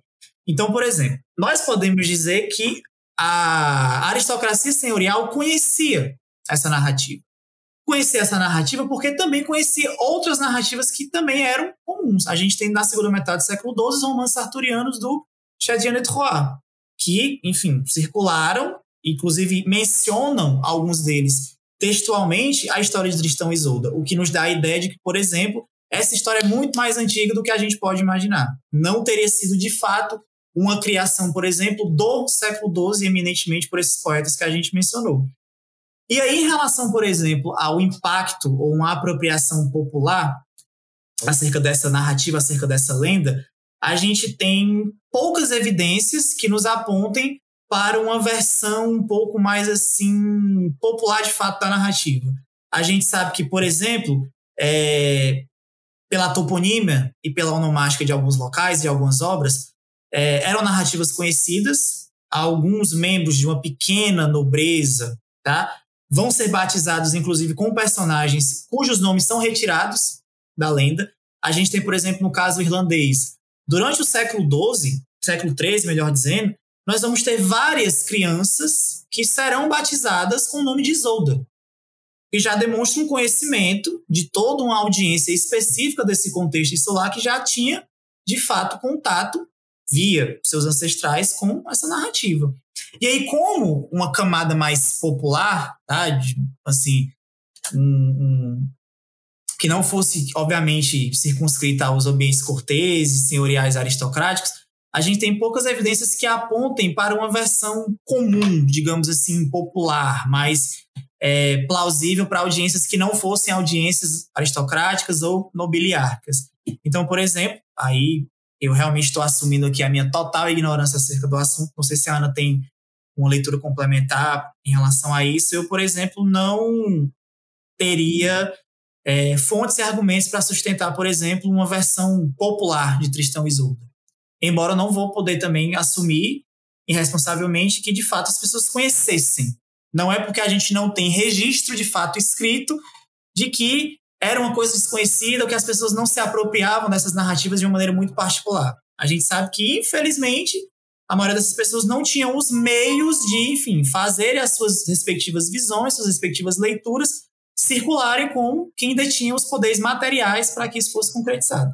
Então, acho que a Ana pode complementar, porque eu, de fato, não tenho conhecimento em relação a isso. A minha leitura é essa leitura de que era uma história que circulava nesses ambientes mais aristocráticos por conta até mesmo da sua é, dimensão. Né? São múltiplas versões, múltiplos autores, múltiplas formas de autoria que colocavam essa história. Tá? É, bom, complementando o que o Luan falou, né, pensando nesse aspecto mais popular da lenda, é, eu poderia mencionar é, uma teoria que é uma teoria que foi definida pelo Legoff, que é a teoria da, da resistência folclórica. Apesar de ser uma teoria um pouco questionável hoje em dia, ela foi um pouquinho assim ultrapassada, digamos assim. Ela tem um, um, um, um, um apelo ainda bastante atual, se a gente for pensar também na, na no estudo do é, é Christopher Baird, se eu não se eu não errei o nome dele, ele faz uma releitura dessa questão da resistência folclórica. O que seria essa resistência? É, existe uma teoria que diz que uh, nesse período as camadas laicas e as camadas aristocráticas e, e as camadas é, clericais da sociedade elas estavam em conflito. Mas, grosso modo, esse conflito teria ensejado uma espécie de resistência folclórica dessas camadas laicas em, em, em, em a, a, se apegar a esses, essa literatura oral, porque a gente vai, mais uma vez, reiterar aqui que muito provavelmente é, essa, essa história circulou de uma maneira oral, inclusive não somente nos meios aristocráticos em que elas eram declamadas, mas também como forma de, de difusão e entre as gerações, né? Então, essa, essa camada laica teria pegado esses, esses conhecimentos folclóricos e utili se utilizado dessas narrativas, que elas, em sua gênese, se a gente for pensar, elas não são narrativas propriamente cristãs, e utilizado como forma aí de da gente deles é, se resistirem a essas investidas da igreja que a gente vê, por exemplo, né, na questão do próprio casamento, a igreja querendo controlar as, as camadas laicas, a forma que as camadas laicas lidavam com o casamento, porque a gente vai ter ali duas formas de casamento. É, o casamento é só um exemplo, tá? Né? Então a gente tem aí essa teoria, tá? Uh, eu não, não sou é, totalmente partidária dessa teoria, porque ela tem alguns, alguns problemas, assim como todas as teorias têm, né? Mas aí eu acho que já seria uma, um, uma, um, um foguinho ali, né? Um, uma luz para a gente pensar um pouquinho na, nessa questão da, da popularidade da, dessas narrativas, tá? Uh, bom, acho que nesse quesito é isso.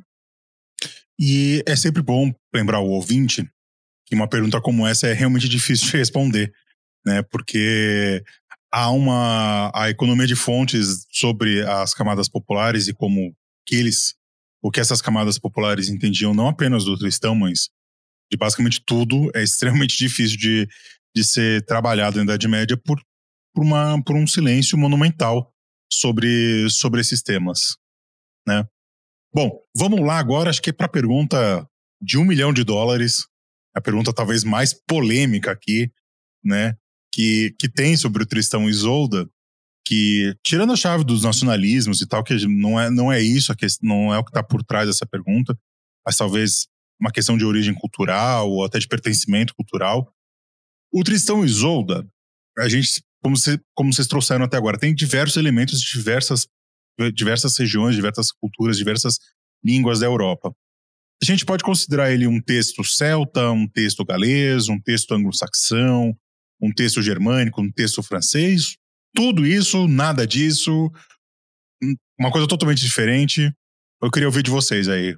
Qual que é, a gente pudesse colocar numa geografia, vamos dizer assim, do Tristão Isolda, da sua origem, das suas, da sua, dos, da sua essência, vamos dizer assim, geográfica, seria qual? Olha, eu acho que ele é tudo isso, mas não só. Então, se a gente fosse se ater, por exemplo, às fronteiras dos estados nacionais, Inglaterra, França, Alemanha, Irlanda, enfim, é, a gente estaria de fato limitando a potencialidade, inclusive, de análise dessas narrativas. E eu já coloco no plural em si. E aí, talvez o mais interessante, por exemplo, é que, embora seja tudo isso, tem uma parte alemã, tem uma parte francesa, italiana, ibérica, irlandesa, insular de maneira geral, é, eu defendo particularmente de que, dentre essas tradições, existe pelo menos algumas que são centrais, pelo menos em relação ao núcleo simbólico, cultural e histórico dessa narrativa, ou dessas narrativas. E aí a minha defesa, puxando já para a parte que me cabe, eu defendo, ou pelo menos coloco para crítica, sugestão, complementação, de que o núcleo central e simbólico e histórico dessa narrativa é irlandês. Mas não somente, mas o substrato irlandês é um substrato central.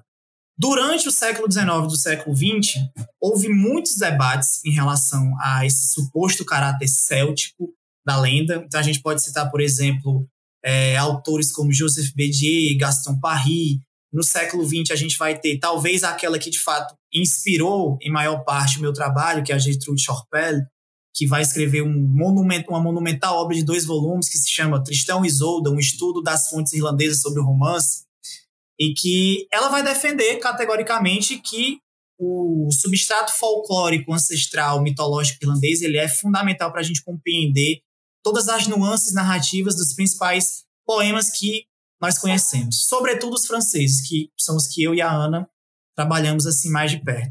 E o porquê que eu e a Gertrude, com todas as limitações da época, é uma obra já centenária, foi publicada em 1913, então, enfim, já tem um tempo aí, mas que continua de, algumas, de alguma forma ainda atual. Porque ela vai dizer que boa parte dos personagens, boa parte de alguns costumes que são relatados nessas versões francesas podem ser traçados, identificados em relação ao contexto irlandês. Por exemplo, vamos pegar aquilo que a Ana comentou é, há pouco tempo, em relação à consumação do casamento do rei Mark, não com Isolda, mas com a ama de Isolda. Hum, a gente sabe, por um fragmento que foi encontrado na década de 90, que é o fragmento de Carlyle, que é o que a Ana trabalha, inclusive, é, contam detalhes do início do poema de Tomás, que, enfim, se perdeu no tempo.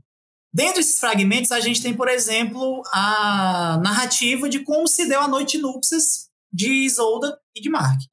Então, nos é informado que Isolda e Tristão já haviam consumado a sua união no sentido bíblico em alto mar, após terem bebido da poção que os fez se apaixonar de maneira imediata. Mediante isso, Isolda não era mais virgem e ela não podia deixar que Mark descobrisse, tá? Que a sua virgindade já havia sido tomada por outro homem, ainda mais pelo seu sobrinho. Então, Tristão e Isolda chegam a um, um acordo e resolvem elaborar um ardil para enganar o rei Marco na noite de núpcias. E aí nós temos que o ardil é Isolda vai vestir Brangen com as suas vestes, com as suas roupas, tá? Porque o costume à época era que os noivos fossem acompanhados até o leito por todo um secto, por toda uma audiência, para, enfim, saber se, ó, o casamento vai ou não ser consumado, era quase que de fato era uma cerimônia pública, nesse, no pior sentido possível do público. Só que o que é que vai acontecer? Isolda vai pedir para que as velas sejam apagadas durante a noite de núpcias. Por quê? Porque este era um costume irlandês. porque esse era um costume da sua terra natal, em que na noite de núpcias a gente pode traçar algumas fontes literárias irlandesas ali da chamada Alta Idade Média, de que após um casamento, após a celebração de um casamento ser realizada, o ato da noite de núpcias era sempre formalizado no escuro. Então, Isolda, de uma maneira para preservar a sua ancestralidade e fazer respeito às suas tradições, quis manter esse costume. Só que a gente sabe que, do ponto de vista narrativo, isso é nada mais do que um ardil para, enfim, Mar, para que Mark não perceba de fato que ele estava se deitando com outra mulher que não a sua esposa. Posteriormente, enfim, Isolda acabaria se deitando com o marido, consumando o casamento, mas o que é importante é que ela, de fato, não entregou a sua pureza, a sua castidade, a sua virgindade ao seu respectivo esposo. O que volta para o debate que a Ana colocou acerca é, das diversas versões diferentes acerca do que caracterizaria de fato um casamento. E aí, um abraço para a professora Carolina Gual, que esteve na minha banca de qualificação, estará, espero eu, na minha banca de defesa, que esteve na banca de defesa da Ana, cujo livro é referência para a gente, a gente utiliza nas nossas pesquisas, que vai trabalhar com os autores que a Ana mencionou, tá? E aí é por isso que, ao trabalhar com essa menção esse costume ancestral irlandês, a gente pode tirar daí vários outros aspectos. A questão da insularidade da poção, da chamada magia do amor, de como as artes mágicas são tradicionalmente atribuídas aos povos insulares, ou os povos, enfim, bem chamados ou mal chamados de celtas. Aí fica aqui o jabá para que vocês escutem o episódio do medievalismo com o nosso queridíssimo amigo Matheus, falando especificamente sobre esses povos, tá? Esses povos benditos ou malditos celtas. E aí eu defendo que, para além desses elementos que aparecem de maneira caótica, desordenada, e aí o trabalho do historiador de ir investigando, de ir concatenando, de dar um certo sentido a essas é, referências que são muitas vezes deslocadas no, no romance, é, no romance, a gente pode chegar a uma conclusão de que esses elementos, para além de mencionarem esporadicamente ou erraticamente a Irlanda, seus costumes, suas tradições, suas culturas, na verdade, e aí vem o meu ponto principal de defesa, pertence a um contexto em que a Irlanda estava gradativamente entrando cada vez mais em uma órbita de influência acerca desse mundo continental, desse mundo insular. E a gente está falando aqui de segunda metade do século XII. Falando, por exemplo, de um contexto insular, como no caso da Inglaterra, mas também de porções da atual França, estamos falando de um contexto sob influência do chamado Império Angevino. E aí é a partir disso que nós vamos ter também toda uma nova visão de como os angevinos vão administrar, do ponto de vista político, econômico, social, cultural e simbólico, os territórios sobre a sua jurisdição, sobre a sua é, sob o seu controle. E esse vai ser o caso da Irlanda. A Irlanda vai ser invadida e ela vai ser conquistada na segunda metade do século XII por Henrique II Plantageneta, que vai criar a partir de então ali o chamado senhorio da Irlanda.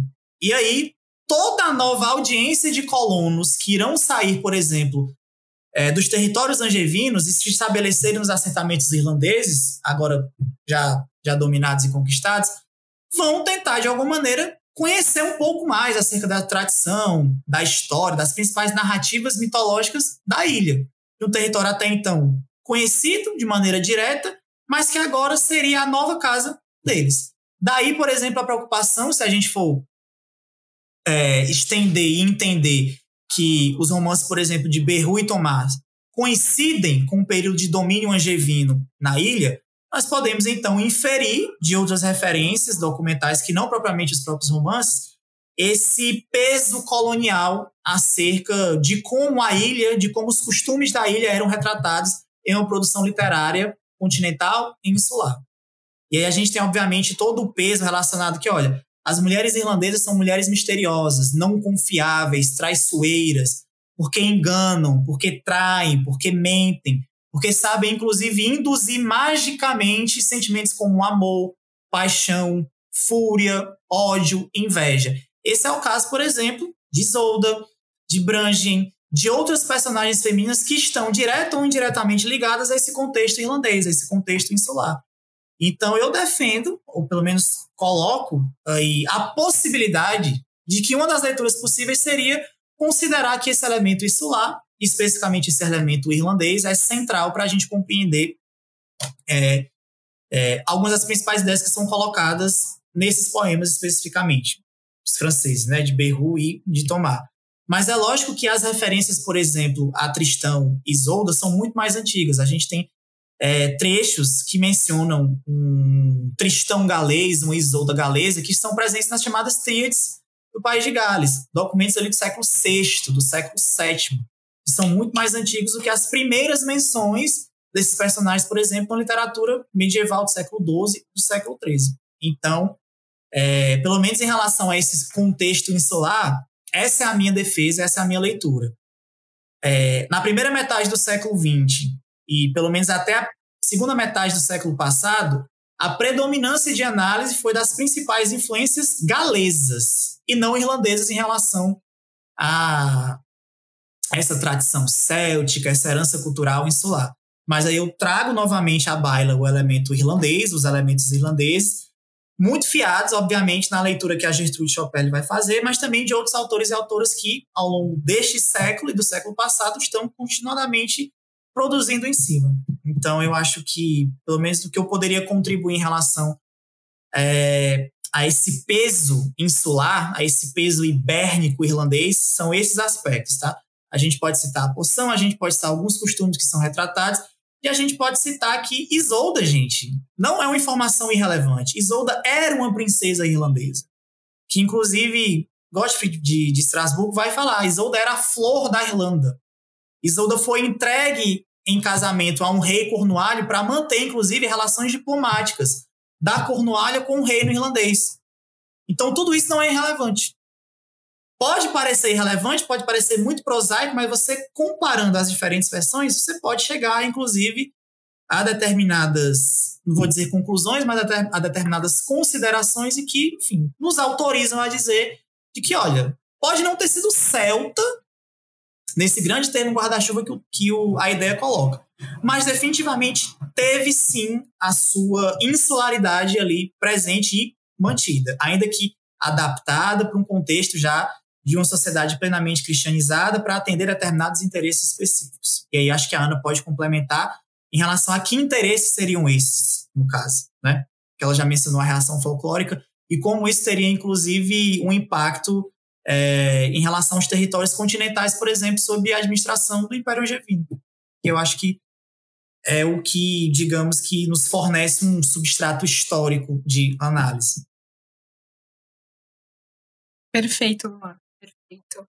É, olha, com, com, a questão dos interesses, eu acho que você falou muito bem sobre a questão, esse peso colonial que a, le, a legenda vai ser desenvolvida, vai, vai atender esse peso colonial.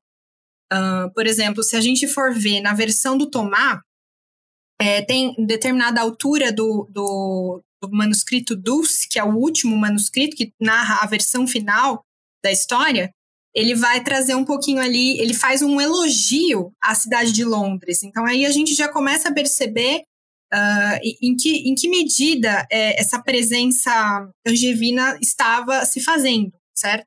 Porque apesar de que o, o rei Henrique II não passava muito as suas temporadas em, em, em Londres, a gente percebe ali que tem um apelo a uma das principais cidades do Império Angevino.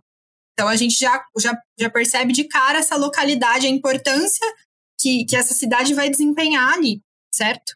É, uma outra questão que também vai ressaltar esse embate colonial, que é bastante marcado, é tanto entre, entre os angevinos, né, no caso a dinastia Plantageneta, e os próprios irlandeses, como também com os, os galeses. Né? Então a gente, por exemplo, tem uma referência do, do que o Tomás faz Aí a gente já, eu já puxo de novo é, a, a, o termo auctoritas. Ele vai se utilizar da auctoritas de um chamado breri é, para poder justificar por que, que ele estava é, conduzindo a história daquela forma. Ele faz uma justificativa de por que, que ele a, é, falou sobre determinado episódio de determinada forma.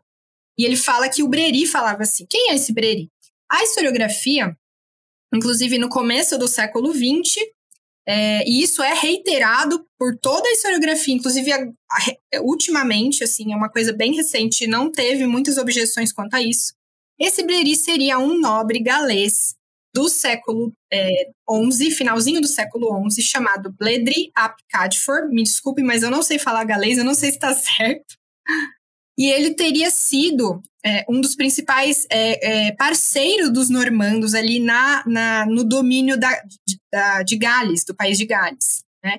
E ele também tinha esse ímpeto de contar histórias. Ele, ele, ele aparece no Geraldo de Gales como Bledericus, contador de história, e ele é identificado é, como esse Bledri, Bledri ap Cadfor, um nobre galês, que ajudou os normandos ali na conquista de Gales, a manter aquelas relações coloniais. Né? Então, é, isso, inclusive, foi reiterado por essa historiografia recente, não tem objeções quanto a isso. Né? A gente não tem muitas, é, não, não tem uma certeza absoluta, mas muitas evidências nos trazem que é, é, ele seria uma autoridade ali na, na, nesse contar das histórias, tá? Então, eu acho que essa questão que o, que o Luan trouxe, né, da, do peso colonial, dessas intrigas é, políticas, de todas essa, essas conquistas, elas têm um lugar bem especial ali na, no desenvolvimento da história de Tristão e Isolda. E é gozado é, é, essa questão da, da territorialidade, né? Porque ou da cultura, culturalidade e essa chave do, do, do colonialismo, do imperialismo e do decolonialismo e da, do anti-imperialismo, digamos assim, porque uma das uma das adaptações mais famosas do Tristão Isolda que estão no nosso imaginário é justamente do Wagner, que foi o que foi utilizado, inclusive o Tristão Isolda, como obra de propaganda nazista. Então você vê como o mundo ele é contraditório, né? Você vê é, o que a gente pode dizer uma, uma obra é, vamos a, a, esticando demais o termo, vai, uma coisa meio de resistência, assim, contra uma invasão normanda, contra uma invasão é, anglo-saxã na, na Irlanda, se tornou obra de propaganda nazista. Eu acho que é, às vezes, a, a realidade é muito irônica para cima da gente, né? Eu acho que só complementando o, o interessante acerca desse, desse fundamento colonial é porque se a gente for pensar, embora as principais versões que a gente tem conhecimento, que a gente trabalha, que a gente tem evidência, né? No caso dos romances franceses, para, enfim, circunscrever aqui ao que eu e a Ana trabalhamos. Tenham se desenvolvido em espaços sobre a administração, de fato, do chamado Império Angevino, é, ou pelo menos sobre a sua órbita de influência, a gente sabe que esses textos, essas produções circularam para além dessas fronteiras nacionais. Então a gente pode dizer que Existe, inclusive, toda um, uma, uma tradição de livros recentemente publicados acerca, por exemplo, o Arthur dos Ibéricos, o Arthur dos povos celtas, o Arthur dos galeses, o Arthur dos irlandeses, o Arthur dos franceses e ingleses, demonstrando, inclusive, a possibilidade gigantesca de leitura acerca dessas produções textuais e literárias. E aí eu reitero, a narrativa de Tristão e Isolda ela é específica, ela é particular, porque ela se sustenta sozinha ela não precisa necessariamente de todo o entorno da chamada corte arturiana para poder existir, para poder ter o seu fundamento, para poder ter a sua legitimidade. A gente vai saber, obviamente, que durante o século XIII, durante o século XIII, vai haver um processo de prosificação dessa narrativa, e nós vamos ter, por exemplo, a veiculação do chamado Tristão em prosa, e aí sim, esse Tristão em prosa, nós já temos um Tristão já incorporado de maneira significativa a chamada Távola Redonda, aos Cavaleiros de Arthur, inserido naquela lógica. Mas mesmo nas versões de Tomás e de Berru que mencionam a figura de Arthur, ele é uma figura acessória. Ela não é uma figura central para o desdobramento da narrativa. Ele está ali presente em um determinado episódio, em um determinado momento, para servir como figura de autoridade. Mas ele não, por exemplo, toma para si o centro das ações. E aí o mais interessante é que, por ser uma lenda, por ser uma narrativa independente, autônoma, muito particular, que vai se fiar em tradições insulares, irlandesas, galesas muito mais antigas, a gente tem esse peso dessa, chamada originalidade em relação ao que a lenda nos traz. E aí o fundamento colonial está justamente nisso. Como, por exemplo, um local, no caso a Ilha da Irlanda, sob domínio, por exemplo, dos angevinos, como é, essa localidade vai ser é, propagandeada nos espaços sob domínio do Império. como as suas tradições vão ser apresentadas, como seus principais personagens, como as suas histórias vão ser propagandeadas, veiculadas e circuladas. É lógico que a gente sabe que os novos colonos, ao chegarem na Irlanda, vão trazer consigo estruturas, lógicas, conhecimentos é, e até mesmo boa parte das suas produções artísticas. E que, de alguma maneira, a partir de então, vão ter que se adequar a esse novo contexto e também tentar entender como, por exemplo, foi possível que uma personagem irlandesa tivesse um peso tão grande em uma das narrativas mais conhecidas durante a Idade Média.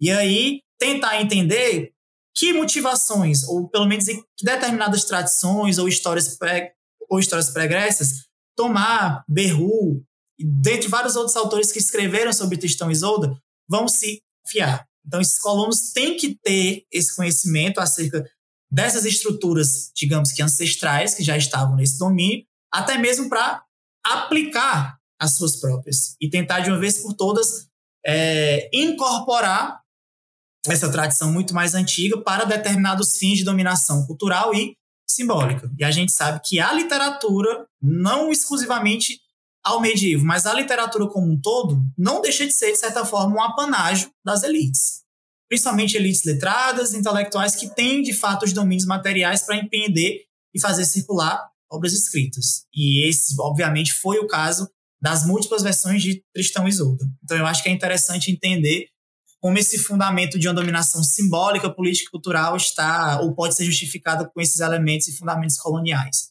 Acho que o Império Angevino conseguiu realizar isso de maneira assim bem específica durante essa época.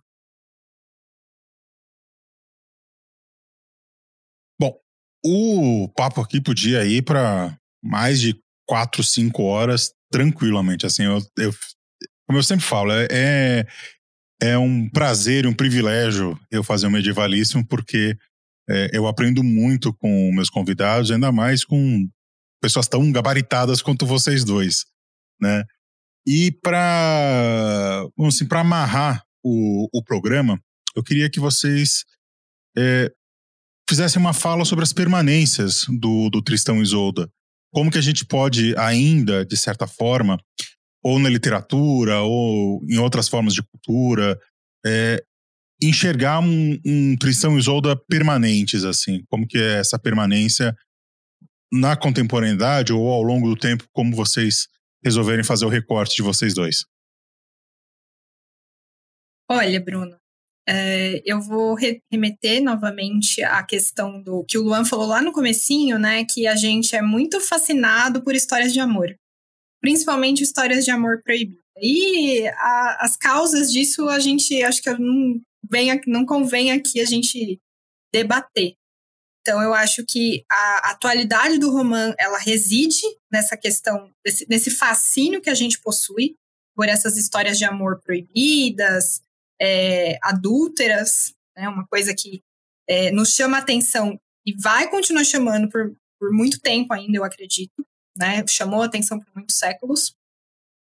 E eu acho que uma outra questão também é, vai um pouco ali é, no âmago das nossas personagens. É, as nossas personagens elas estão a todo momento, principalmente se a gente pensar na versão do Tomás, que é uma versão muito mais psicológica, que entra mesmo na cabeça dos personagens, que eles estão sempre demonstrando os pensamentos, sempre. É, existem monólogos mesmo na. Né? É, se a gente pensar nisso, né, no âmago das nossas personagens, a questão entre o, o que. uma divisão né, entre as expectativas sociais e o que eles realmente são. Eu acredito que a atualidade também reside nesse ponto. A gente ainda né, enquanto seres humanos, nós estamos a todo momento buscando contemplar expectativas sociais do meio que a gente faz parte. Isso é, é inevitável. E muitas vezes isso acaba nos engessando de certa forma, engessando os nossos comportamentos. Mesmo a gente, com todos os avanços, com todas as, as liberdades que a gente tem no, no, né, na, nesse cenário contemporâneo, a gente ainda é muito é, propenso a sempre corresponder às expectativas sociais de gênero, enfim, a, todas as expectativas que englobam ali é, é, o meio, né, o que a gente vive, a sociedade. Então eu acho que o, a atualidade do romance ela tá aí. Os personagens eles estão a todo momento preocupados entre o que eles são e o que eles devem ser, certo? Nossa, fica até difícil agora falar depois do que a Ana comentou, porque eu acho que é exatamente isso. E aí eu tava lendo a, a dissertação dela, que inclusive fica aí a, a, a, indicação, leiam a dissertação da Ana, um texto assim belíssimo. Oh, muito obrigada. na verdade não é uma dissertação, tem tamanho, tem tamanho, fôlego e, e, e competência de sobra para de fato ser uma tese, 395 páginas a dissertação dela, e que ela escreve uma, uma, uma introdução muito sensível que vai tocar exatamente nesses pontos que ela coloca. É justamente essa necessidade isso até mesmo impulso que a gente tem de se adequar a determinadas novas e até mesmo atender certas expectativas. E talvez acho que o que mais interessante tem nas várias versões de Tristão e Isolda, que conserva ali o seu elemento comum, é justamente esses critérios em relação a esses impulsos que nos levam a nos movimentar. É um, seja um grande amor, seja a busca de um sonho, seja a consumação de um desejo, que colocam e que são temas centrais ao longo da narrativa. Então a gente tem, por exemplo, personagens que a todo tempo, como a Ana falou, se indagam, de fato, se aquilo que estão fazendo é ou não próprio da sua personalidade, se atende determinadas normas, mas ao mesmo tempo que pensam que não devem se anular para conseguir caber em um determinado contexto. Então, ao mesmo tempo, poderia chamar de uma obra que é conservadoramente transgressora nesse sentido. Se é que o jogo de palavras faça sentido, mas eu acho que funciona exatamente isso. Ao mesmo tempo que promove, por exemplo, determinadas visões acerca do casamento, é, determinadas particularidades acerca dos papéis que são esperados, por exemplo, de uma mulher ou de um cavaleiro, subvertem essa lógica, encontram subterfúgios para, enfim, fazer com que os seres humanos consigam se expressar. E aí, né, com pessoas que ou amam, ou que já amaram, ou que espero eu ainda irão amar, conhecer a sorte de ter um grande amor, sabe como isso mexe com a nossa, com a nossa vida, sabe como isso mexe com os nossos sentimentos. E aí, de novo, né? Histórias de amor chamam a atenção por conta disso. Seja por seus elementos trágicos, seja por seus elementos fantásticos, inimagináveis, porque o próprio André Capelão vai falar no Tratado do Amor Cortês. Existe coisa mais digna do que se entregar por amor a outra pessoa? Então eu acho que ao longo de toda a narrativa, Tristão e Isolda buscam incessantemente, é, ao mesmo tempo que caberem nessa sociedade e atenderem a determinadas normas que ela é, os impõe, tentar buscar subterfúgios e determinadas liberdades para, enfim, poder expressar esse sentimento e viver esse grande amor. Que sabem que é um amor proibido e que talvez por isso seja tão fascinante, nos chame tanta atenção. Eu acho que a permanência está justamente nisso. Nós somos levados a muitas vezes a colocar e a nos projetar em determinados personagens fictícios, talvez com a expectativa, um sonho vindouro de que e se fôssemos nós, né, a viver esse tipo de coisa. Então eu acho que um dos impactos principais estaria aí. E de novo, história de amor, gente. A gente gosta, a gente sabe, a gente é brega. E tudo bem ser brega, tá? Ser cafona é isso mesmo. Está pronto para amar. Já diria Fernando Pessoa, todas as cartas de amor são ridículas. Se não fossem ridículas, não seriam de amor. E aqui, uma dica para o nosso querido ouvinte, nossa querida ouvinte, que é, urge então, uma psicanálise histórica de Tristão e Isolda. Fazer uma psicanálise a contrapelo aí, a contraturno da história sobre esses personagens. Aí é uma oportunidade boa de pesquisa aí. Pô, vai ser um pouco difícil de encontrar alguém para te orientar? Vai, mas vai, vai na boa, vai na boa aí vocês.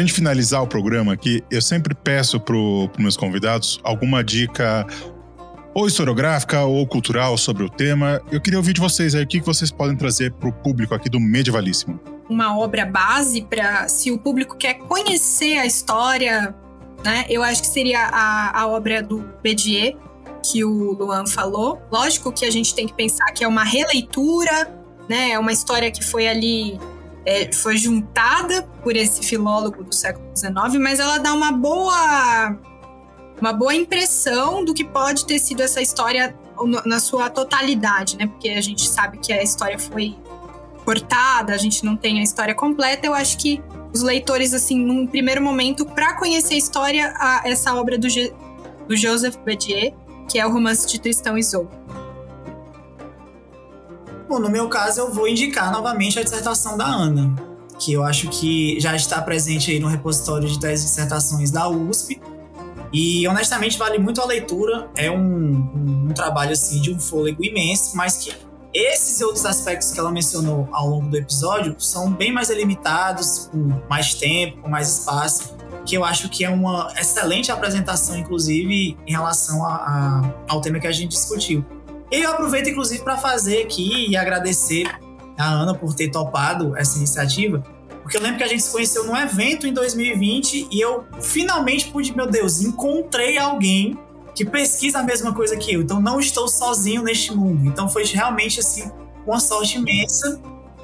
Encontrei alguém para conversar. É, não, exatamente, é. gente. A gente teve uma sorte imensa porque a gente conversando depois descobrimos que eu trabalho com uma versão, ela trabalha com outra, então a nossa pesquisa de alguma maneira dialoga e se complementa. Então, a minha indicação é que vocês leiam, se possível, a dissertação da Ana, realmente vale a pena, porque, enfim, consegue sumarizar todos os temas que a gente trabalhou aqui: casamento, adultério, as próprias questões de gênero que são inerentes à, à, à produção dessas narrativas, porque, enfim, não tem como pensar, talvez, nessa principal tríade, né? É uma história que trabalha, dentre várias outras coisas, mais especificamente gênero, desejo e morte. Coisas que chamam a atenção do público mais ávido por histórias, enfim, é, antigas, mas que também conseguem se relacionar com o que a gente vive, o que a gente sente cotidianamente. Então a minha indicação vai ser essa. Muito obrigada, meu querido. Eu queria indicar para os nossos ouvintes a edição da 34 que lançou aí do Romance do Berru, uma edição bilíngue aí do, da, da, da, da obra do Berru, né, dos fragmentos, etc. E o tradutor precisa ter muita coragem para deixar o texto original junto, né? Não é não é qualquer um que faz deixar lá o texto bonitinho para você consultar, ter as suas dúvidas, vai lá, vai lá e, e dá uma olhada. E é interessante essa, o ensaio também que tem no, no começo. É bem interessante também, para vocês darem uma, uma olhadinha. É, dica cultural assim, sobre o Tristão e Isolda é a ópera do Wagner, eu acho. Uh, apesar de todos os problemas do Wagner, sim, eu sei, tá? não veio me bater em mim ainda. eu acho muito interessante a, a operística wagneriana. E pro pessoal mais do metal espadinha, que eu sei que temos presentes aqui, né? Mais de um, mais do que esse que vos fala. É, o Blind Guardian tem uma música no Night of the Opera que fala sobre o Tristão Isolda, que é The Maiden and the Minstrel Night. É bem bacana. Pra quem gosta de metal espadinha, é um prato cheio. Uma excelente música, inclusive. E aí, só um, um, um complemento à, à primeira dica que o Bruno deu acerca da versão traduzida, né, do poema do Berru pelo professor Jacinto Luiz Brandão, para além da coragem dele ter colocado o texto original, é, ele fez a tradução, gente, em verso, tá? E métrica, rimada, que é mais difícil. Ou seja, ele partiu de uma tradução diretamente do francês antigo e traduziu é, respeitando a métrica do verso octossilábico, do dístico rimado. Então foi uma tradução em verso, porque a maioria das traduções modernas para o inglês, para o francês, conservam o texto original, mas são traduzidos em prosa. Inclusive a versão que eu e a Ana utilizamos, que é a versão da Cristiane Marcello Nízia, que tem as principais versões de Tristão e Isolda, é, como por exemplo Berru, Tomás, Folie Tristan, a versão do Gottfried, enfim. Mas a, fica aqui, de fato, os parabéns e o reconhecimento pela tradução maravilhosa, impecável do professor Jacinto Luiz Brandão, lá da UFMG, porque não é uma coisa fácil. Não é uma coisa fácil. Ele realmente foi, assim, excepcional em realizar. Essa nem, essa nem o Elton com Beowulf, viu? Você sabe que se você falar Beowulf três vezes ele na frente do espelho, o Elton aparece atrás ele de você. Ele aparece atrás um abraço de você. professor Elton também, nosso colega lá do, lá do INSE.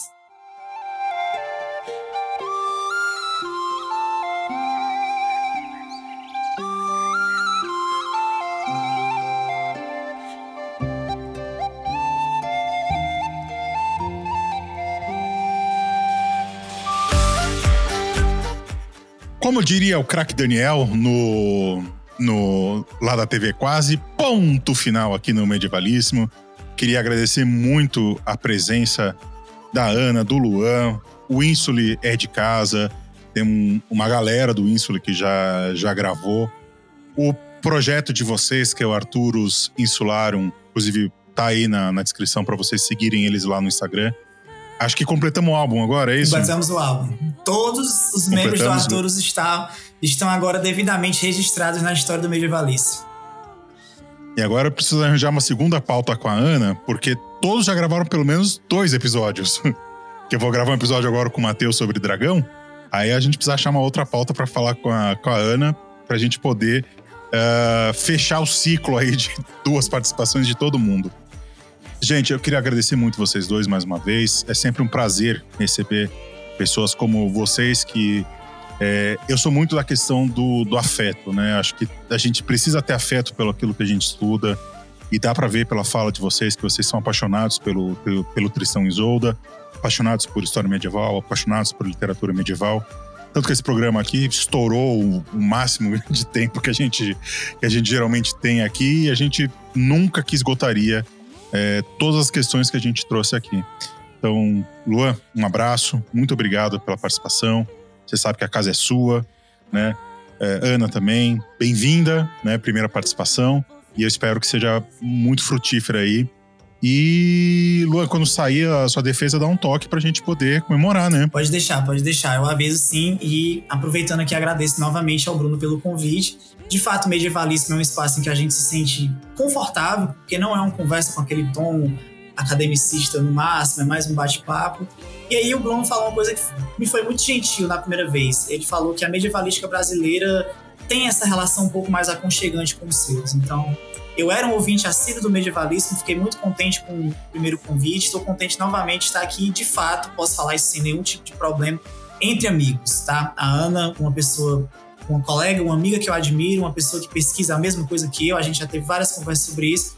E aí não tinha como esse episódio ser gravado sem a presença dela. Então, agradeço ao Bruno pelo convite, agradeço a minha amiga pela presença e, enfim, gente, é sempre um prazer. Espero que a gente possa retomar essa parceria futuramente. E agradeço também a vocês, ouvintes, que em algum momento do dia, da tarde ou da noite vão ouvir a gente falando sobre as nossas respectivas paixões aqui. Então, muito obrigado, pessoal.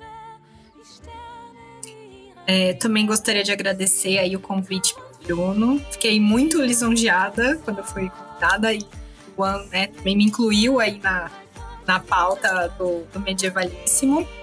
E é sempre um prazer falar de história medieval. Assim, é, todo mundo fala quando eu, é, para mim, que quando eu tô falando de história medieval, meus olhos brilham. E realmente eu acho que é verdade. Não tem jeito, é uma paixão para a vida toda. E, bom, eu espero continuar aí no campo.